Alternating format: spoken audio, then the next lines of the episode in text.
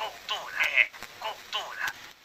Bota o disco aí, apresenta Cachorro Grande. Episódio de hoje, Baixo Augusta. Versão joseense, Caveira Records. Seus canudos! Está começando mais um Bota Disco aí, o seu podcast gravado de forma altamente duvidosa. Aliás, não se esqueçam de ativar o sininho, assim vocês podem receber as notificações dos próximos episódios. Junto com o Gigola, nosso convidado especial do Podcalha. E aí, Gigola? E aí, pessoal, como vão todos? Samir, obrigado pelo convite. Caveira, uma boa noite, que eu não sei se as caveiras saem de dia, então uma boa noite para você. Segundo a música da vovó Mafalda, é quando elas saem da tumba, né? Então, fico aqui marcando uma boa noite para vocês. Obrigado pelo convite, nosso podcast irmão, bota um disco aí. Estamos junto nessa empreitada dos podcasts alternativos, independentes, e é um prazer estar aqui e para falar da talvez a banda mais importante é, na minha vida na década de 2010 e ainda que que tenha acabado uma das minhas favoritas até hoje, é uma das coisas que eu mais escuto. Então, você que tá assim, se perguntando, na verdade a gente tá dando uma de João Kleber, né, como você fala, já tá no título, a gente vai falar sobre o Cachorro Grande com seu álbum Baixo Augusta. É, segundo você, não é o seu favorito, né? Não, cara, na verdade não. Esse esse disco, ele na verdade é o, é o talvez o segundo que eu goste menos da Cachorro Grande, mas eu gosto muito também de falar dos discos que eu não que quando eu faço um ranking, assim, acabam ficando embaixo, eu gosto de falar deles, para mostrar o lado bom deles, mas para também explicar por que, que eu não gosto tanto. E é óbvio que essa uhum. análise eu faço dentro do universo Cachorro Grande, né? É óbvio que é um disco que eu gosto, é óbvio que é um disco que eu escuto, né? Mas é que nem, por exemplo, eu sou muito fã de Oasis, e dentro desse universo de Oasis tem muita briga entre os fãs de Liam e os fãs de Noel hoje em dia desço o pau no Liam, mas é claro que é dentro do universo Oasis. Eu adoro a carreira dele, vou no show. E é mais ou menos isso que acontece né, com o Baixo Augusta, álbum de 2011. E isso, 2011, é o sexto disco da Cachorro Grande. E eu peguei, acompanhei o lançamento, tudo mais, e enfim. Vai, vai ser muito legal desdobrar aqui. Foi, foi muito legal também revisitá-lo. Obrigado pelo convite. Foi muito legal lembrar porque que eu não gosto tanto, mas vê que tem muita coisa boa dentro dele. yes! Everybody, right, right, right. A banda é formada atualmente, é, não, atualmente não, mas como a última formação foi por Beto Bruno vocal, Marcelo Gross guitarra, Rodolfo Cringer no baixo, Pedro Pelotas nos teclados, Gabriel Azambuja na bateria e a banda já lançou seu, eu, eu, seus nove álbuns e um DVD ao vivo. E esse é o quinto álbum, né? Certo? Sexto. Eu, eu confesso que é, eu não tinha. Eu tinha tentado o primeiro álbum e não tinha curtido tanto. Então, eu achava muito legal a capa desse disco. E eu comecei por esse álbum, de fato real, o, a minha jornada pelo Cachorro Grande. E eu não sei porque eu me apaixonei por ele. Acho que ele tem muita diversidade em som. Tenho minhas críticas também sobre o álbum, mas eu acho que gostei porque ele saía muito mais do, era um pouco diferente daquele negócio mais cru do primeiro, que eu falei, nossa, é bem interessante certas coisas que ele coloca aqui. Não sei se ele pode ser o meu melhor, porque eu não vi toda a discografia ainda para afirmar alguma coisa, mas ele ele fica no coraçãozinho quentinho. Mas existe uma diferença entre maior e melhor, né? Maior são números, isso Sim. sempre vai ser. O maior álbum da Cachorro Grande é o Pista Livre, o terceiro disco, primeiro que eles assinam com a Decca, Decca Records. É o que tem Você Não Sabe o Que Perdeu, Sinceramente, Velha Amiga, Desentoa. É o com maior hits. Mas o melhor sempre vai ser sobre o seu gosto. E não tem problema você pegar um álbum obscuro para gostar mais, né? é, só fazendo. Você falou da formação. Nesse álbum aqui, e o que começou no anterior, o cinema, que eu gosto muito, e nesse daqui, o Beto Bruno toca bastante guitarra. Eles tentam ser uma banda de duas guitarras na maioria das vezes, inclusive ao vivo. Mas aí com Costa do Marfim, que aí, puta que pariu, é maravilhoso, que é o próximo álbum, recomendo para quem não conhece. Aí o Beto foca só nos vocais, né? E inclusive esse álbum já começo falando que a própria Cachorro Grande clara que foi nele que houve uma ruptura, que a Cachorro Grande percebeu que estava fazendo cover dela mesma, né? E ele é um uhum. álbum que puxa um pouquinho mais pro final dos anos 70. Até então a banda era bem anos 60, bem sessentista. Começou no Todos os Tempos, que é o, o quarto disco, a puxar um pouco mais dos 70. E aqui é bem final dos anos 70, principalmente os pianos do Pelotas, né? E aí que eles falaram que não, vamos sentar, chamaram o Educar e fizeram os dois outros álbuns saindo totalmente da caixa, né? Porque aqui eles perceberam, a gente tá fazendo cover da gente mesmo. Mas o álbum tem seu valor, sim, e no faixa a faixa ele tem tem hits legais assim que tocaram. Eu lembro que esse álbum, salvo engano, ele foi lançado virtualmente também, é, como eles tinham assinado com a Trama. Atual, só, só foi o único álbum. Foi o único álbum. Trama virtual. Parecida a Trama, né, cara? Que é uma pena. A Trama era o Orkut da música, né, na época. É, virou. Sim, foi é. onde eu descobri muita banda do indie atual que hoje tem suas gravadoras e outras que não tem mais, mas foi lá que eu descobri muita coisa, como Vanguard, é, Garoto Suecas, entre, entre outras. Boa, legal. E não, e o a trama que começou com uma rede social chegou a virar um estúdio, uma produtora, né? É uma pena mesmo que Sim. Acabado. E não só com bandas novas, né, Samir, mas ela também ressuscitou, por exemplo, Plebe Hood, Inocentes, que passaram a tocar ali com, né, a galera passou a conhecer essas bandas dos anos 80 que a trama começou a colocar no espaço deles, né? Acho que era mais ou menos o que tem no estúdio Show Livre hoje em dia. A gente tinha o estúdio Trama também, muita gente legal se apresentou ali. E esse disco, cara, ele vazou. Não, mentira, não é que vazou, ele foi disponibilizado inteirinho na, na internet. Eu chamo a atenção que ele tem duas B-sides, dois lado B que não estão no Spotify. Saiu. É, é, é, um vinilzinho de 6 polegadas, edição de colecionador. É, quem diria e quem vive o amor. Né? Uma cantada pelo Beto Bruno, lado B cantado pelo Marcelo Gross e edição de colecionador. Uma vez eu perguntei pro, pro Beto Bruno no Instagram se existia alguma chance delas caírem na plataforma de streaming. Ele respondeu: Cara, eu nem tinha me tocado que não, não tá. Vamos correr atrás disso, mas isso tem mais de um ano e até hoje elas não apareceram aí no Spotify para escutar. Isso só tem no, no YouTube. Eu, eu pesquisei e falei, nossa, que interessante, lançou um compacto, porque ele, é, pelo que eu entendi, eles lançaram o vinil e eles vinham junto esse compacto. Não lembro se eles tinham feito um crowdfunding para fazer a parte do disco e ele veio, mas eu não, eu não tenho certeza absoluta. O vinil ele é muito muito bonito a cor dele. Ele é tipo um, um marrom meio translúcido, alguma coisa assim, meio quase meio bronze, enfim, eu acho. E eles tiveram uma. Eles fizeram umas gravações da no estúdio, né? Eles fizeram algumas gravações e depois colocaram para na internet. Eu não achei muita coisa assim inteira. Eu vi alguns trechos e eu fiquei muito curioso, porque eu sou desses loucos que não eu fico viajando o que é esse som. Aí eu quero procurar vídeos e nem sempre tem disponível, é, né? Legal, porque ao vivo nem sempre eles tocam, né? Eles não tocam geralmente com os instrumentos que tem, né, do estúdio. Não, não, não, não, Tanto que esse disco tem, enfim, a gente fala melhor no faixa a faixa, mas ele tem voz, em alguns momentos tem metais. Tem a última faixa deles que, que é praticamente impossível de tocar ao vivo, pelo menos para a formação da Cachorro Grande assim. Então eles foram comentando com vários overdubs, né, em cima. Mesmo assim, eu acho um disco mais cru. Eu acho que eles, o objetivo inicial era tentar voltar ao começo de carreira, mas uh, o primeiro disco, que só o segundo, que é bem sujo, né? Mas eu acho que não hum. Funcionou isso, eles também falam, né? Mas pra gente não ficar falando também só mal do, do disco, eu acho que é um disco que tem. Ele tem belas viradas, ele tem é, belos pianos do Pelotas, o Pelotas saindo um pouco do piano clássico, que ele sempre tocou na Cachorro Grande, e tocando pianos um pouco mais elétricos, e o bons timbres de guitarra do Marcelo Gross também.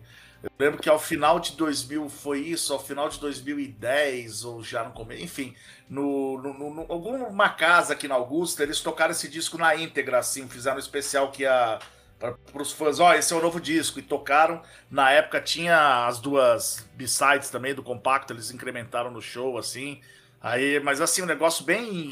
Era liberado Jack Daniels, assim, foi bem louco, assim. O uhum. Fantasma do Natal passado, o, o, boizinho, né? O Gabriel, ele, ele errou, eles pararam, começaram de novo. Foi um negócio bem rock and roll, assim. Eu lembro. Isso você acha vídeo, sabe? Depois eu te mando de, de, deles fazendo essa estreia, assim. Ah, eu, Eu quero ver, porque eu, eu fico muito. Acho que uma parte triste quando você vai vendo uma banda e ela vai se tornando muito, com muitos discos é que nem sempre você consegue ouvir o álbum inteiro e você não acha às vezes nem em vídeos assim de faixas específicas. E aí eu dou um agradecimento porque ontem teve virada SP e eu vi Bala Desejo e quase tocou todas as músicas, a maioria. É, vai ter episódio no Podcaria lançado pelo Podcaria, né? Sobre Bala Desejo, sim, sim, sim. E eu não vejo a hora de gravar e tem muita coisa boa para falar. Enfim, voltando ao Cachorro Grande, é, eles não moravam em São Paulo, né? Eles se mudam para Augusta, por isso que é o nome do, do disco é Baixo Augusta, porque eles moravam na Rua Augusta e eles tiveram muito mais tempo de tranquilidade para fazer o disco, que é, era próximo o estúdio, eles iam gravando de boa e com toda essa movimentação que tinha na rua, as festas, as casas de show, por isso que o disco ele se torna até um pouco mais dançante, né? Não uhum. que não tivesse no disco anterior, mas ele é mais gritante. E eu acho até triste que a gente vai revelar um pouco é, isso sobre o Faixa Faixa, que ele meio que ele não, ele não consegue manter isso, mas enfim, o tempo todo, pelo menos. E o nome do disco vem disso, dessas casas de shows que eles frequentavam nessa época. Não só casa de show, né? Mas o Baixo Augusta é. Tudo acontecendo ao mesmo tempo, sabe, cara? Tem balada cara, tem boteco risca-faco, tem prostituição, tem cheirador, tem gente rica, tem gente. Então acho que muito esse lance do, do, do rato como rei, sabe? Porque isso vira muito fácil no Baixo Augusto ali, né? É um lugar que fica aberto até amanhecer, então às vezes o pessoal tá tomando mais para cima, mais no, no, na parte alta da Augusto, até na Paulista e vai descer no Baixo Augusta para para fazer um after, né? E é isso que você falou, os uhum. caras moraram sempre ali na região. Hoje até não moram mais, né? O próprio Beto Bruno já falou, foi nossa época, né? Porque eu os caras são 10 anos mais velhos que eu, né? Então, assim, já foi, já foi o tempo deles de, de encherem a lata e tudo mais. Então, eles não estão. Não, não sei, assim, o Beto Bruno acho que tá na Vila Mariana, eles estão em bairros mais campestres, digamos assim, né? Mas é bem isso que você falou, assim, sabe? A homenagem a, a você descer a Augusta, né? Que foi um marco na, na, na vida deles de quando eles mudam para São Paulo. Eram figurinhas repetidas antes ali, vocês carimbavam os caras direto, sempre uniformizados, sempre vestido daquele jeito uhum. deles. Tava... Todos estilosos. É, então, era o estilão com deles. Com seus carninhos. É, era o estilo deles, assim, sempre anos 60. É, eu confesso que eu vi a pesquisa e falava assim sobre um estranhamento do som do, do álbum, porém eu acho que ele não não acho que ele é tão estranho assim quanto você pegar o cinema, porque eu acho que eles têm é, similaridades, porque eu, eu, eu sempre gosto de fazer as, as, os paralelos com Beatles. É, para mim, o Baixo Augusta ele é o revólver do, do, do Cachorro Grande, porque para mim, Psicodelião é depois o Costa do Marfim, e o cinema ele é o Rubber Soul. E, e eles começam a ter mais influência, tipo Prime Screen, que é essa parte mais eletrônica, é, que eu até vi aqui uma pesquisa que eu tinha feito que ele falava sobre uh, para dar um traço a um condutor, que assim, né, começa com uma coisa meio Exile on the Main Street do Rolling Stones, meio 72, e vai até o Entertainment, né, que é o Gang of Four de 79. Então ele tem essa mescla muito grande de som, tipo, tanto uma coisa muito mais acústica e uma coisa muito mais reta pegada, né? E são essas duas assinaturas. Tipo, o Mick Jagger que gosta uma coisa muito mais é, pop e dançante, e o Keith Richards uma coisa muito mais cru, né? Uhum. É, cara, eu acho que assim, a... isso eu já vi até eles falando que desde o terceiro disco tem fã que tá. tem fã chegando e fã saindo da Cachorro Grande, né? Porque o, o terceiro disco chama Pista Livre, porque eles, eles justamente é, gravaram um rolê mais dançante perto do que eles faziam ali, né? Quebravam todos os instrumentos do palco e tudo mais. E aí, desde aí, todos os tempos, vem já essa conversa de primary screen, sabe? Daí o cinema também. Então eu acho que eles estavam tentando há muito tempo tudo isso, assim. E, e, por mais que eu goste muito do cinema, eu acho que eles sempre acabavam derrapando um pouco para fazer um disco conceitual, o que deu certo no Costa do Marfim com o Educar, né? Do, do, do, do, o vocalista do Defala produziu esse disco também. E ele produz o último também, Electromod, mas aí eles. Eu não vou nem dizer que é culpa do disco, mas parece que não tinha mais clima e não, não, não correu bem assim. É, uhum. Mas assim, eu acho que ele. É, o Baixo Augusta, em alguns momentos ele consegue sim ser conceitual, porque eu acho que as faixas conversam. Acho que as faixas uhum. conversam entre elas, na maioria das vezes, assim. Eu acho que principalmente no primeiro lado do disco. Acho que ali dava para tocar inteirinho num purpurri, sabe? Assim, de uma vez, pega um, dois, três, vai e, e tocar o disco inteiro, sabe? É, de uma vez. Outra característica, né? Cachorro grande do. Esse disco a gente fala melhor no faixa a faixa, mas conta, é, conta também com, com vocais principais, né? Do Marcelo Gross e do Rodolfo Krieger. E coisa que foi marcada na Cachorro Grande, né? No final, contando a discografia, os nove discos, todos os integrantes cantaram, né? Até no último disco, o Pedro Pelotas assumiu o vocal de uma faixa, assim. O, o Boizinho, o Batera, cantou no, no, no, quarto e uma no quinto. Então, no final, assim, eles sempre quiseram fazer esse lance meio compartilhado aqui, de todos cantarem. Papo vai, papo vem. Agora vamos para o Baixa Baixa. Esse álbum tem um disco, vamos para o lado A a famosa primeira faixa. Não entendo, não aguento. Eu ia dizer que acho ela bem, é, de certa forma, politizada.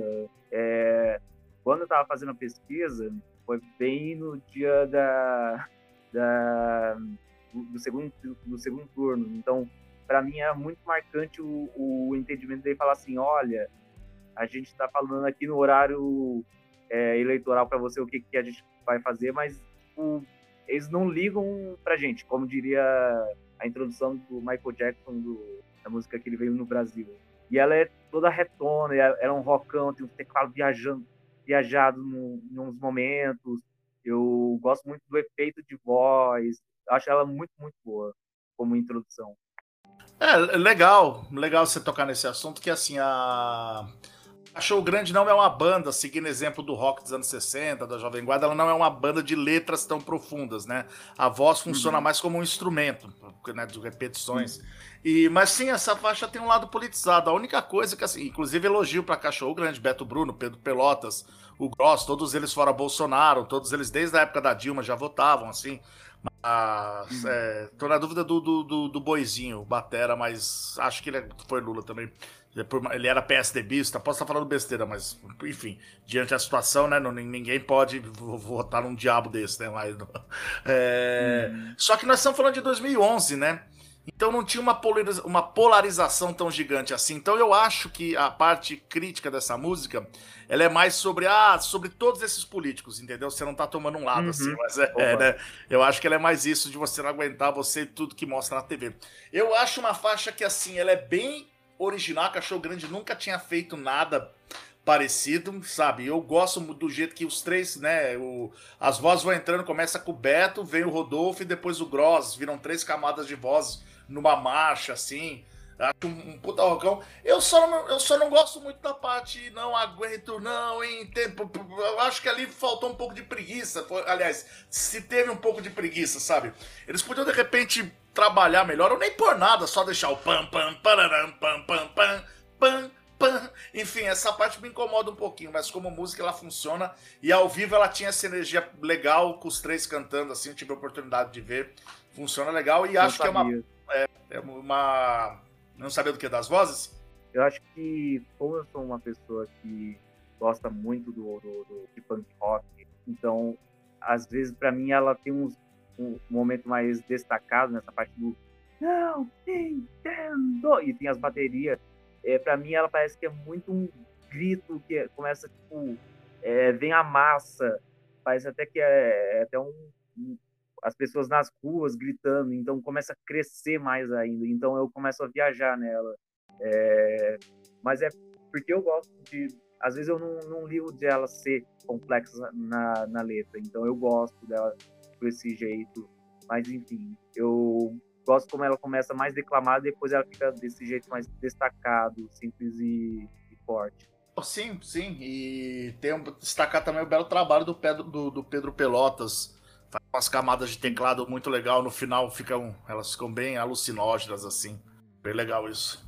Ela é bem misturada, tipo, entre um rock muito forte e psicodélico de um lado. Eu acho bem bem interessante, porque não fica tipo parecendo que são duas músicas muito diferentes, elas são elas se conversam na música, hum. durante toda a música. É. faixa abrunzeira, difícil de segurar. Essa música tem uma curiosidade bacana para contar, que na, no estúdio, é, na gravação, o Beto Bruno fez todos os solos e o Marcelo Gross que fez as guitarras bases. Eles inverteram, né?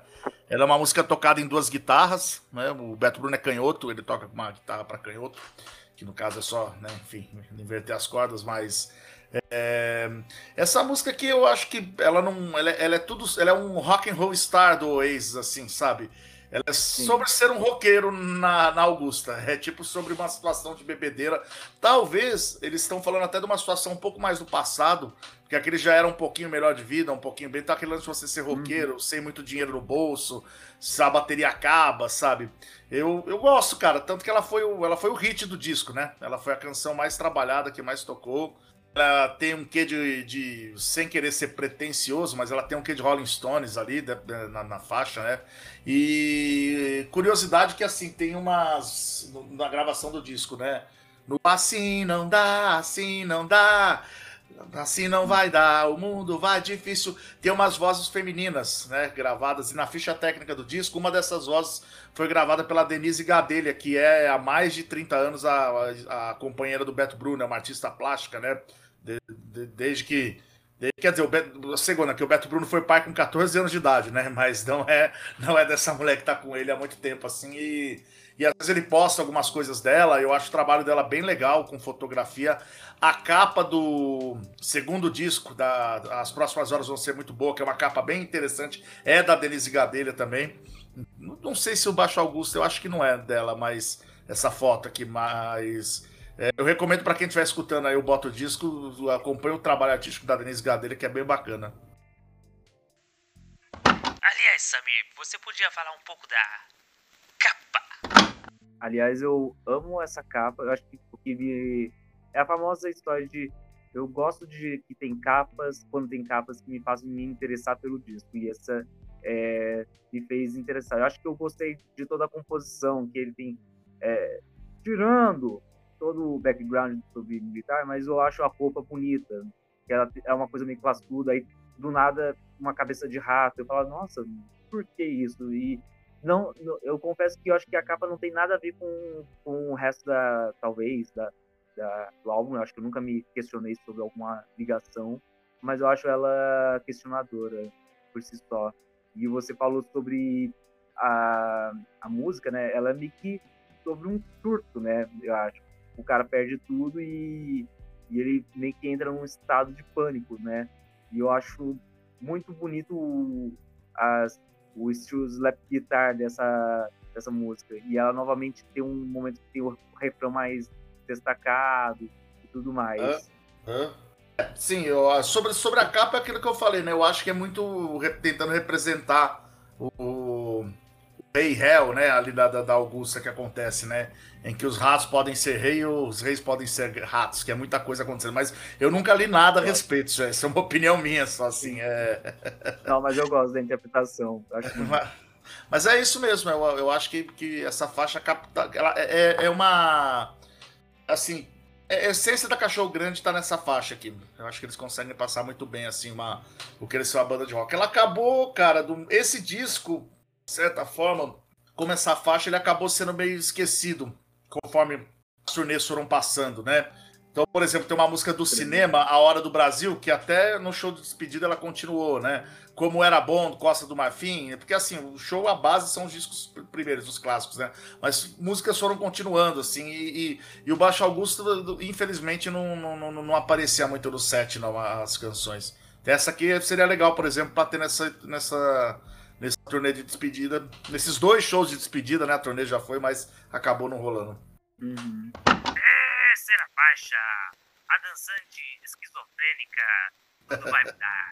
Eu falo sem dó, sem, sem, sem culpa. É a minha favorita. Ah, mas não, não, não, não, não tá errado, não. É uma boa faixa. Eu só. Eu só acho assim, existem umas coisas que a Cachorro Grande faz que eu não entendo. Por exemplo, esse Sim. disco vazou antes, né? A gente tinha. Ah. A gente foi ver o show. E antes ela chamava assim. É, o nome da música era Improvável, vírgula, não impossível. Eu acho muito melhor. E eles deixaram no final para tudo vai mudar, assim, sabe? Que é a frase principal pode ser improvável, mas não é impossível, né?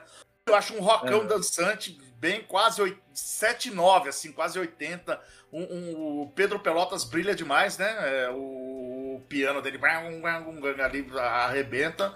E aqui você vê, assim, é já que muitas vezes esse disco, a, a Cachorro Grande, parece fazer cover de si mesma, nesse caso é um. Eu acho que eles conseguem incorporar bem e sair dessa temática. Eu acho que essa, essa ficou moderna, essa encaixou direitinho, sabe? Bela faixa. Eu avalto, eu gosto muito. Gosto, eu gosto muito do baixo, como ele é bem groovado. Engraçado que o baixo ele até aparece mais nesse álbum, porém eu acho que essa é a música que ele, ele tá assim, na tua cara é, que é basicamente sobre um bom pé na bunda, tipo, ele meio que dizendo tchau para essa pessoa e agora ele vai ser mais feliz e ela é bem raivosa. Eu gosto da metáfora sobre mudança, né?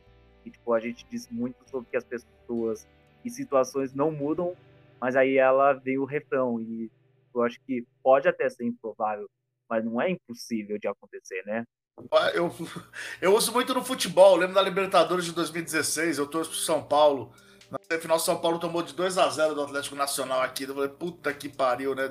Daí, pro, pro, eu fiquei ouvindo o dia inteiro daí na próxima semana. Improvável não é impossível. Acabamos sendo, acabou sendo impossível mesmo, não passamos, mas era, era, era meio que um grito de coach, assim. Sim. Eu, eu, eu digo que essa é aquela tipo de parte que você pode colocar ela para se a festa tá desanimando, ela me que levanta, porque ela é muito dançante. Pra mim, ela. Eu hum, sempre legal. me animo quando ela toca. Legal, legal. Uma faixa que, embora fosse central no, na turnê do disco, depois acabou sendo esquecida também no futuro. Quarta faixa, auto-intitulada, a, a uma, homenageada a Baixo Augusta, a Rua do Barulho. Eu tinha anotado aqui ele falando de alguém que vai ficar tipo, meio que ali no bar, se divertir, que se dane o resto. Ah, eu não sei porquê, eu não ligava, mas quando eu tava fazendo a pesquisa, eu tava lendo a letra e ficava, tipo, nossa, um pouquinho meio, meio preocupador, tipo, a pessoa lá, tipo, não, dane-se, eu vou, não vou sair do bar, eu não sei, a pessoa meio depressiva, quase em ponto alcoólico, é, em ponto de alcoolismo, mas tentei levar para um lado mais de tipo, gente, eu tô querendo me divertir, eu só, queria, eu só quero estar aqui. Você, se você quer ser é, empata foda, vai, vai buscar seu, seu canto. Eu tô aqui me divertindo com meus amigos. É, cara, eu, assim, sobre o conceito da música, eu entendo um pouco ao contrário. Eu acho que, e que a gente encontrava ali nessa, nessa metrópole cosmopolita da Baixa Augusta ali, bastante gente assim, que é o cara que era o parceiro de, de farra acabou passando dos limites, sabe? Hoje em dia ele tá bebendo demais, tá cheirado demais, sabe? Então ele não é isso. Ele, eu nunca mais vi você no bar, mas ele tá no bar, ele tá num outro, assim, bebendo. Eu entendo um pouco sobre isso, assim. Essa canção eu não gosto dela, eu não gosto da voz do Beto Bruno dela, eu acho que ele canta mal ela ao vivo. É, eu acho ela repetitiva, a letra dela eu acho preguiçosíssima, sabe? E eu fico ainda assim com. Eu fico Eu lamento um pouco porque o, o, título é o título do disco, né? E tinha tudo para ser um musicão, uhum. assim, porque Baixo Augusto é uma sacada legal de nome de música, né? O Beto Bruno também toca guitarra nela, né? Não, não, não entendo que essa música precisa de duas guitarras, sei lá, uma, ela, ela nem tem um refrão, o refrão é só um. Uh, daí vai. Pra mim, ela, ela, ela, sei lá, talvez se ela fosse uma passagem de um minuto e meio, eu gostasse mais, assim ela tem esse negócio de, de começar a repetir muito no final. Que, ela tem quase 5 minutos, é. é tá dos Stones, né? 5 minutos e 22 de Mas faixa. eu confesso que é, eu gosto desse. Eu acho que ela, ela não me chega a me incomodar tanto. Gosto do solo, do solo que ela tem, que se repete durante a, a música. Tipo, um, tem um riff muito gostoso eu acho que ela não, chega a me incomodar tanto. Eu acho que só é um pouco isso ficar preocupado pelo amigo que ele tá no bar, tipo, como você falou, eu acho que me incomoda mais a história em si do que a estrutura da música. Hum, entendo. Faz sentido. Quinta faixa! você que não. Você que não. É, a tristonha. Ah, ah, só você que não, cara. Engraçado que assim, ela é uma faixa que durante muito tempo da minha vida ela passava desaperce desapercebida por mim, né?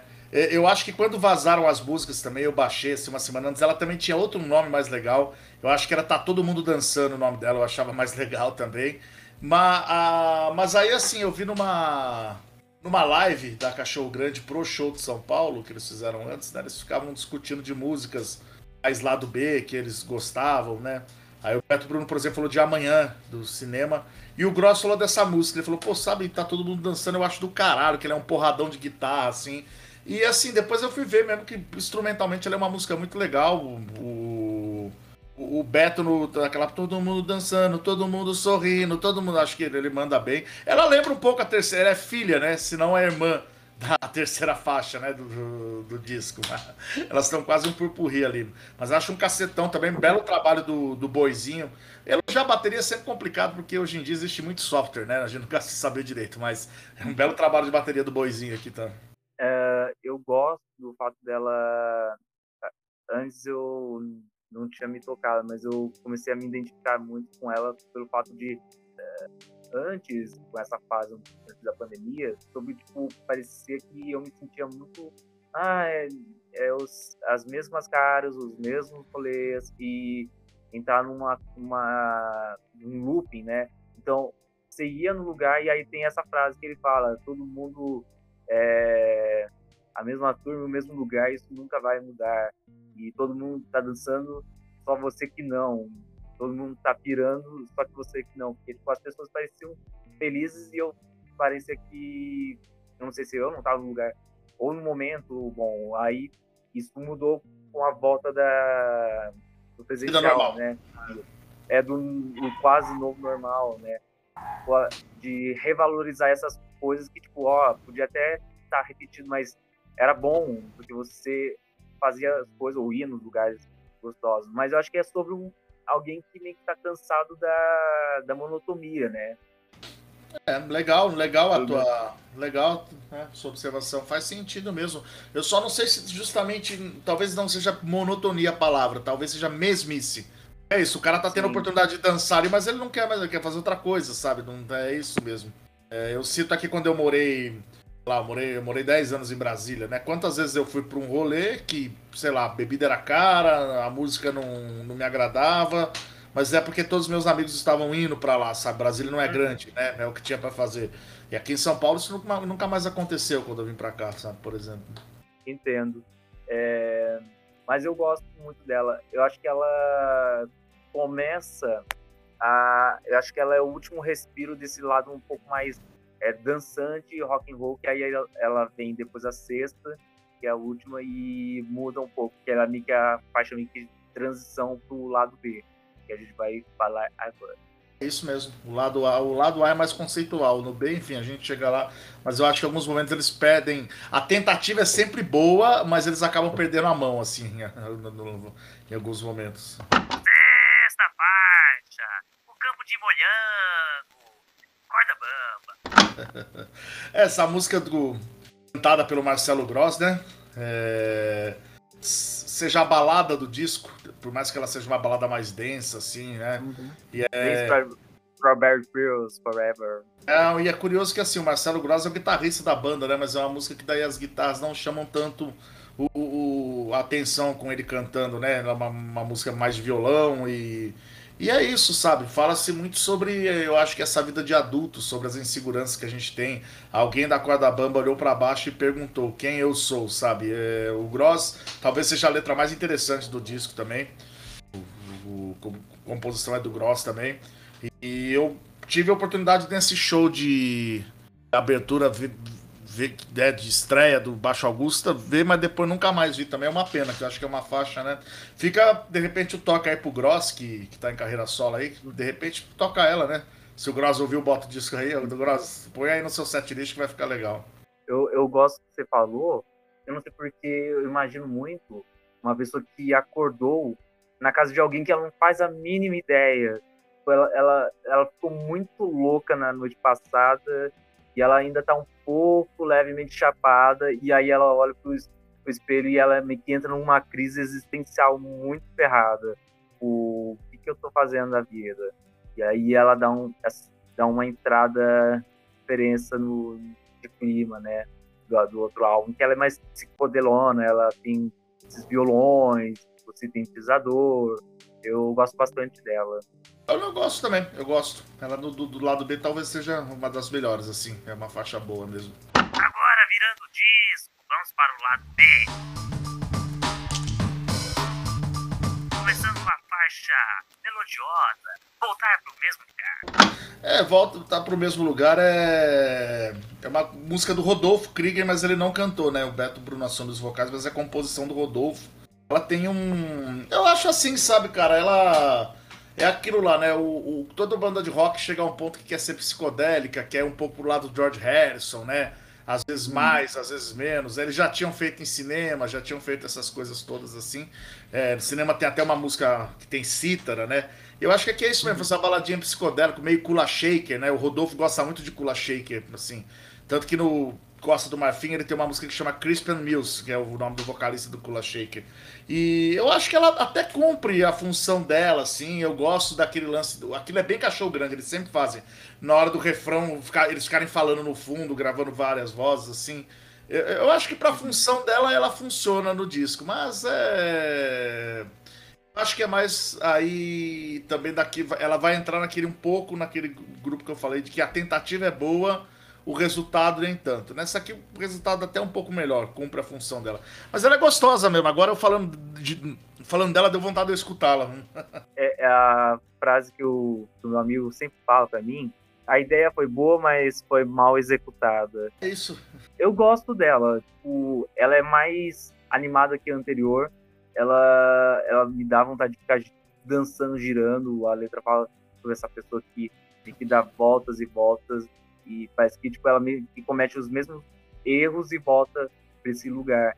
E essa busca da própria verdade. Até que ela fala de achar alguém só que para mim ela não soa o, como uma pessoa física. Ela meio que soa meio espiritual tipo mas talvez o, o fim que ah, faz você entender eu... melhor é você. E é tu mesmo tipo eu acho que é assim, eu acho que a, a, tentativa é falar de um lance mais espiritual mesmo. Acho que tá, tá, tá no. As camadas musicais você consegue absorver isso mesmo. Oh, oitava faixa. A nonsense. Os fantasmas do Natal. Eu gosto dessa faixa engraçada, assim. Essa faixa tem. É. Ela, ela, ela, ela falha em tudo que ela tenta, mas eu gosto dela, assim. Ela é. Ela, ela, não sei, ela tem, ela tem uma letra, né? Que até no começo, quando ele fala cabeça do meu pai, eu acho. Eu fiquei um tempo achando que era a cabeça do meu pau, sabe? Durante muito tempo escutando. Falei, mas o que, ah. que ele tá falando, né? Mas ele cita, né, filmes aqui. O Beto Bruno gosta muito de, de cinema brasileiro, né? Ele cita Deus e o Diabo na Terra do uhum. Sol, né? E. Mas é uma letra. É isso, sabe? Pra mim faltou um pouco na letra também. Tipo. Só Stones do Brasil. Ela, ela é... é isso. Ela é a linguiçinha do, do álbum, é que preenche o, o, disco. É, é isso. Eu acho que tem muito disso do. O, o Beto Bruno era um, um, dos principais compositores da Cachorro Grande.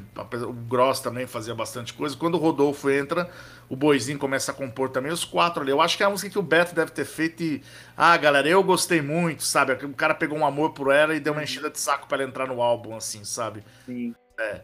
Claro, se eu tô achando, às vezes eles acharam genial e eu tô falando bosta, não é isso, mas. I don't know saber. Tipo, eu gosto da estrutura da música, ela, ela é bem mais folk, tem violão, tem um bandolim, mas eu, eu confesso que não entendi nada e, e nem sei se tem alguma coisa para entender da letra. Quando eu fui ouvir de novo e falar, tá, vamos ver se eu consigo raciocinar, tipo, lugar, lugar ir para um lugar mais racional então eu pensei, talvez é sobre alguma lembrança ruim de alguma festa de Natal, quando ele era criança, e ela querendo ser famosa, aí ela canta sobre, sobre os Stones, que tem os discos, aí imaginando que um dia ela vai ter uma banda, sei lá. Eu não sei se é sobre isso, mas é, é, é eu tentando achar lógica. Às vezes nem tem uma lógica, né? Mas enfim. É. Eu, eu, também, assim, eu já pensei a respeito. Às vezes ela tá falando. Ela é nostálgica, né? É uma música sobre nostalgia. Uhum um, de um Fantasmas do Natal passado sejam tipo lembranças amargas, nem necessariamente seja sobre o Natal, né? Porque ele vai citando umas coisas da cabeça do meu pai, né? É, o que o pai dele tava pensando na época sobre ele. É, quem mandaria que os Rolling Stones tocariam no Ibirapuera, né? Então acho que isso é 90, começo dos anos 90, né? Eu acho que ele tá se referindo, mas realmente eu, não, eu também, assim, eu, não, eu tinha que me esforçar para entender. Então, assim, também não vou julgar, porque pode ser que seja uma reflexão bem pessoal dele, né? Faz sentido, mas uhum. né, o que, que você me disse se é pardal ou se é perdiz, sabe? Eu não, não consigo saber do que, que ele tava falando aqui. A maconha tava boa nesse dia. Bom. Dona Pacha, o rock certeiro volta na, nessa parte. Surreal. É, cara, Surreal é uma canção bem assertiva, na minha opinião. É... Por mais que ela não tenha uma letra tão profunda, é mais uma das letras sobre ser um rockstar, mas aí ela tem aquele charme que o Rodolfo canta, né? Então, o Rodolfo Krieger, o baixista, né? Então, o Bruno faz uma guitarra dela assim. Eu acho ela bem, bem Stones, bem rock and roll. Eu acho que o vocal combina muito bem do Rodolfo com ela. Acho ela na medida certa do jeito que ela vai. O Rodolfo aqui ia se apresentando um bom músico. No, no, no próximo disco, dois discos depois, aliás, ele faz, para mim, a melhor faixa do Rodolfo na Cachorro Grande, que subir é fácil, difícil é descer. É assim, nossa, fica. E o Rodolfo hoje tá em Portugal, né, cara? Ele mudou pra lá, tanto que ele não veio na, nos dois shows finais aqui de Porto Alegre e São Paulo. Ele não. Nossa. É, que ele tá, o lance de, de, pandemia, não sei se ele não foi por isso tal. Ele tá com uma carreira solo já. Ele assina agora Rod Krieger. Ele tem o primeiro EP dele que é uma loucura, mas tá assim, nem sempre ele acerta também, mas é, é, tem. Eu acho que, se eu não me engano, tem participação, não sei se co-produção do Arnaldo Batista, sabe? Ele o, enfim, o Rodolfo ficou bastante amigo do Arnaldo, né? Nesse lance assim de trabalharem junto e tal.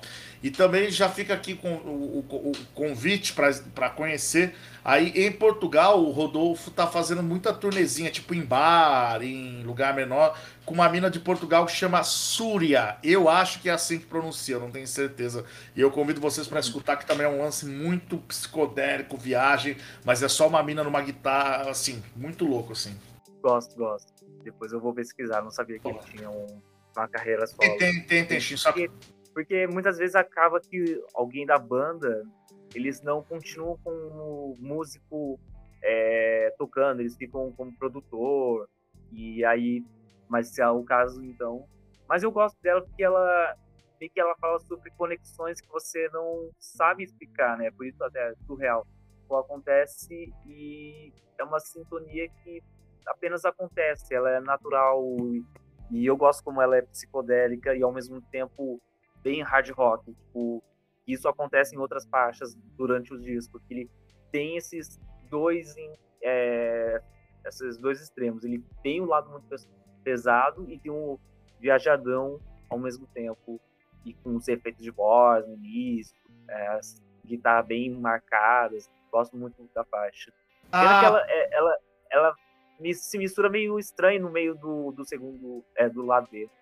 Ela combina mais com a. Mas você tocou num ponto que eu não lembrava, cara. E ela fica mais legal ao vivo, porque eu, tô, eu não curto muito esse reverb que colocaram no, no, no verso, sabe? Do Rodolfo cantando, né? Coloco o meu melhor casa. A voz tá com um, um reverb pra mim que ficou desnecessário. Ao vivo ele cantando cru, igual o refrão, fica bem mais legal. Décima faixa! Recuperando nome do disco anterior. Cinema. Cara, assim, é... primeiro ela, ela, é sobra, né? Do... Eles começaram a trabalhar no cinema, ela não entrou. Suspeitei. É, por isso que ficou pra esse, assim, sabe? É... Tipo, Waiting for the Sun do, do Doors, né? Tipo, lançou só no outro álbum a música. Isso, tá, isso. Tem, tem mais caso também, que eu tinha lembrado de um outro dia qualquer do. Ai, enfim, do, do, do enfim. O, o da, da, própria Cachorro Grande, né? O o disco do, do Marcelo Gross chama Use o Assento para Flutuar.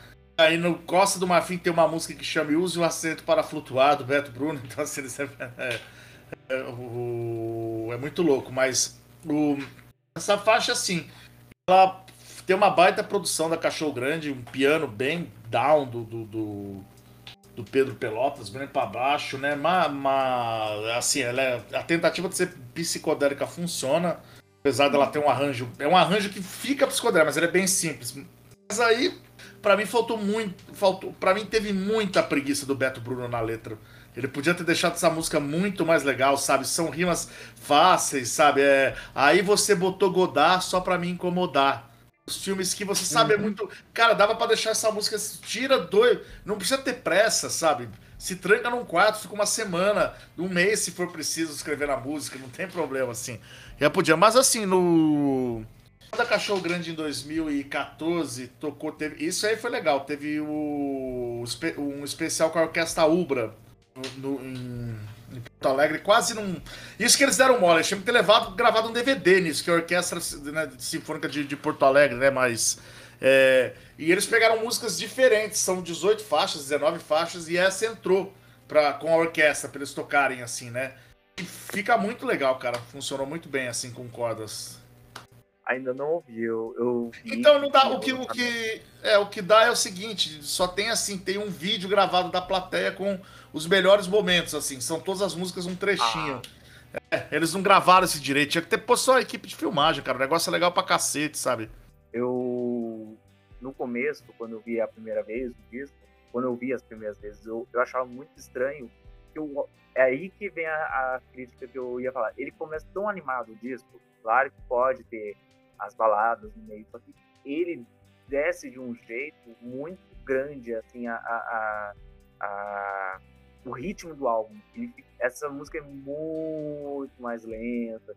O, só que hoje eu gosto mais, claro, por outras questões, não por causa da letra, porque eu sei que a letra, como se eu concordo muito, sobre fraca, que é sobre um desfecho de um relacionamento, tipo, ai, ah, você não.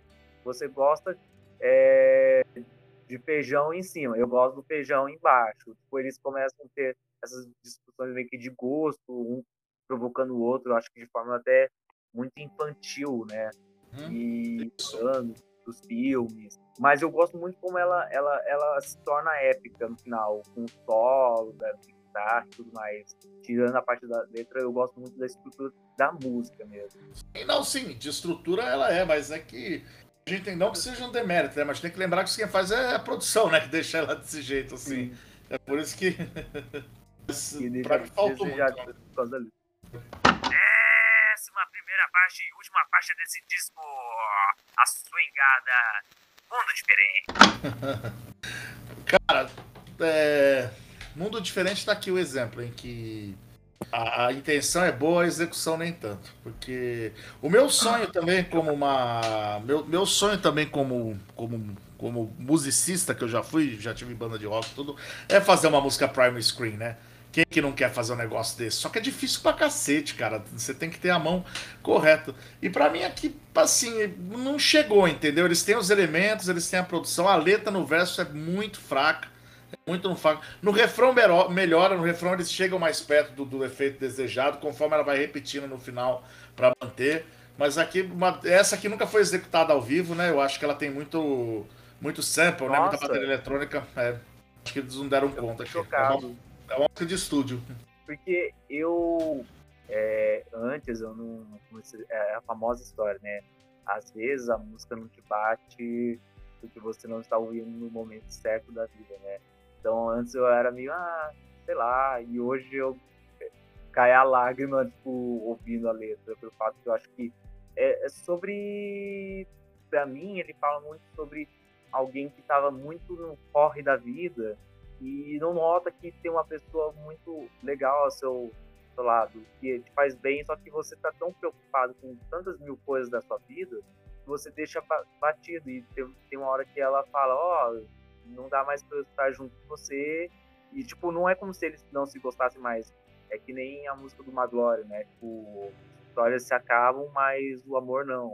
E aí ele, essa pessoa deixa ele e ele se remói, né? Tanto tempo distante e eu não consigo mais te esquecer. Eu gosto muito da melodia, que vai se tornando. É, quando você valoriza alguém quando vai embora, né?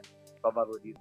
Ah, cara, Tá, não, beleza, o conceito eu acho que é esse mesmo, mas para usar métricas melhores, sabe, na frase. É isso que as coisas foram melhorando e eu não sabe para mim, uma banda no sexto álbum, entendeu?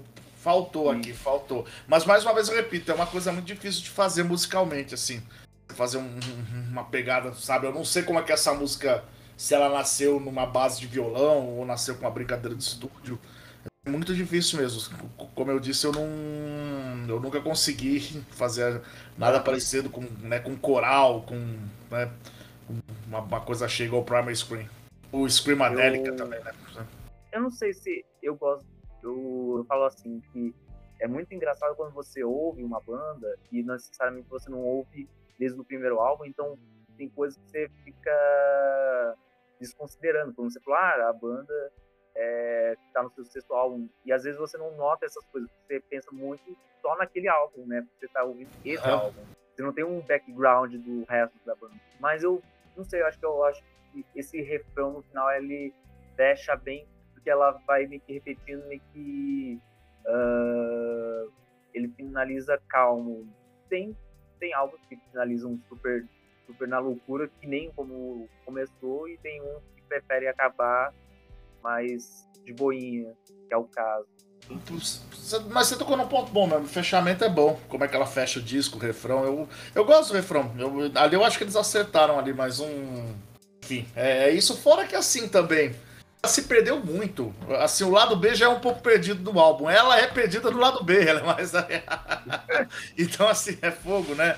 Mas eu entendo também, eu entendo. Pô, eu tô na pilha, eu tô no sexto álbum, tô tô, tô, tô, tô maior pro cenário nacional, sabe? Então eu, eu, tenho a chance, eu vou tentar arriscar fazer umas coisas diferentes que eu sempre quis. Para finalizar o nosso podcast, a famosa frase que a gente finaliza que é Gigola, você bota ou não bota esse disco aí de novo? Bota o disco aí, claro, claro. Mais uma vez falando, gente, desculpa se eu fui meio ranzinza com algumas faixas, mas é porque eu sou grande fã da Cachorro Grande e essa, essas esse feedback que eu dou é dentro do universo da Cachorro Grande, mas é lógico que eu boto, tá? Tá aqui com certeza.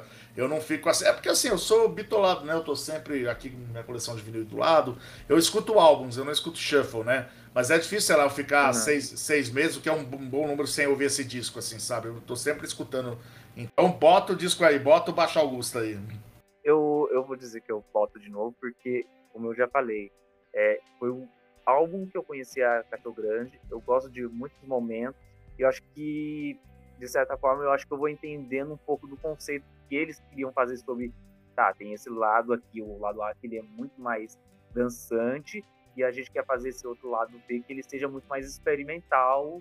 E é a famosa história. Tipo, às vezes é um disco que eles queriam experimentar alguma coisa e no próximo acertar, né?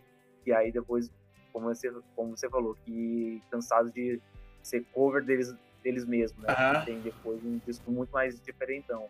Isso. E acho que é, é, é nisso mesmo. Acho que ele é um disco que eu gosto bastante e eu gosto de revisitar ele de vez em quando. Não, boa. Isso aí. E, e pra assim, pra. O Costa do Marfim, que daí é um trabalho que a Cachorro Grande acertou a mão quase que 100% em tudo, assim, só existiu por causa do Baixo Augusta, né? Então é isso. Precisou, eles precisaram testar o Baixo Augusta antes para ver o que eles precisavam para fazer um disco como Costa do Marfim. Mas é claro também, gente, a gente, eu, tô, eu sou convidado aqui no, no Bota o Disco aí, e assim como no meu podcast, tudo que eu falo é minha opinião, tá? Vocês podem discordar, às vezes vocês podem achar Costa do Marfim uma bosta, tá? sabe? Não tem, não tem essa não, fica à vontade aí. Opinião é é, é, é, individual, não, não tem essa. Claro, desde que seja se você prefere Beatles ou Rolling Stones, né? Tem gente que anda defendendo aí que poder ser a favor de golpe militar, de ser racista, você quer opinião. Né? Não, isso não, é, isso não é opinião, gente, tá? opinião é você. É, opinião é você preferir o John Lennon ao Mick Jagger. Isso é opinião, sabe? Bom, finalizando nosso podcast, pode falar suas redes sociais para pessoal conhecer mais o podcast do Podcalha Obrigado. e outras curiosidades. Obrigado. Valeu, Samir. Valeu, Caveira. Obrigado pelo convite. Já agradecendo mais uma vez. É, nosso podcast irmão aqui no, no, no Nosso irmãozinho caçula só é caçula porque o, Samir é mais novo, que acho que estreou até antes da gente. Não sei, mas é pro nosso irmãozinho aqui, a gente gosta muito de vocês. Hoje eu vim sozinho, né? Porque cachorro grande é uma coisa mais da minha área do que da do Daniel, mas um abraço pro meu sócio, irmão Daniel também. Se vocês puderem dar um, um, um chega mais no arroba podcalha, a gente lança episódio todas as quinta-feiras, sabe? O foco é disco nacional, mas de vez em quando a gente faz uns especiais, faz umas quebradinhas, vai um pouco para um lado, vai um pouco para o outro. Então, o Samir, além de nosso amigo, também é nosso ouvinte. Então, eu fico muito feliz de estar aqui hoje. É, obrigado para vocês, ouvintes do Bota um Disco aí. Queria aproveitar o espaço também, Samir, para lamentar hoje. Hoje foi, a gente teve uma grande perda no universo da música, né? O querido Bebeto Alves faleceu. É um, um músico de. Eu não sei nem como chamar isso. É um, um rock chinelão porto-alegrense. Talvez seja isso, assim. O pai da Mel Lisboa faleceu hoje, novo, com 68 anos. Então, quem aí quiser dar uma escutada num, num, num som legal aí, Bebeto Alves é um, um, um, um noventista, da, oitentista, noventista do Rio Grande do Sul. Beleza? E mais uma vez, obrigado por ter chamado, cara. Você, chame sempre que, que puder, eu tô aqui.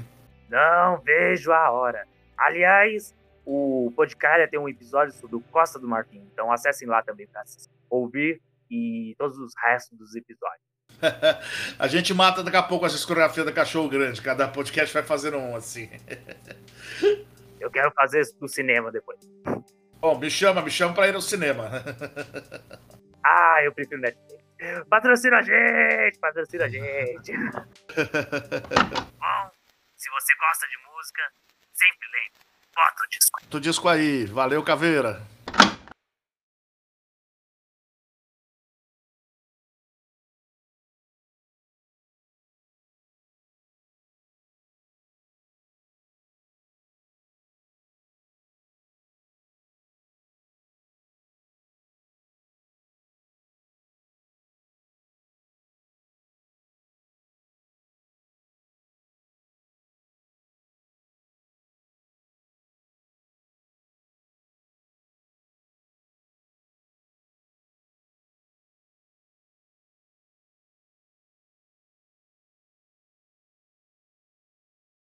Bota o disco aí, apresenta Cachorro Grande. Episódio de hoje: Baixo Augusta. Versão joseense Caveira Records.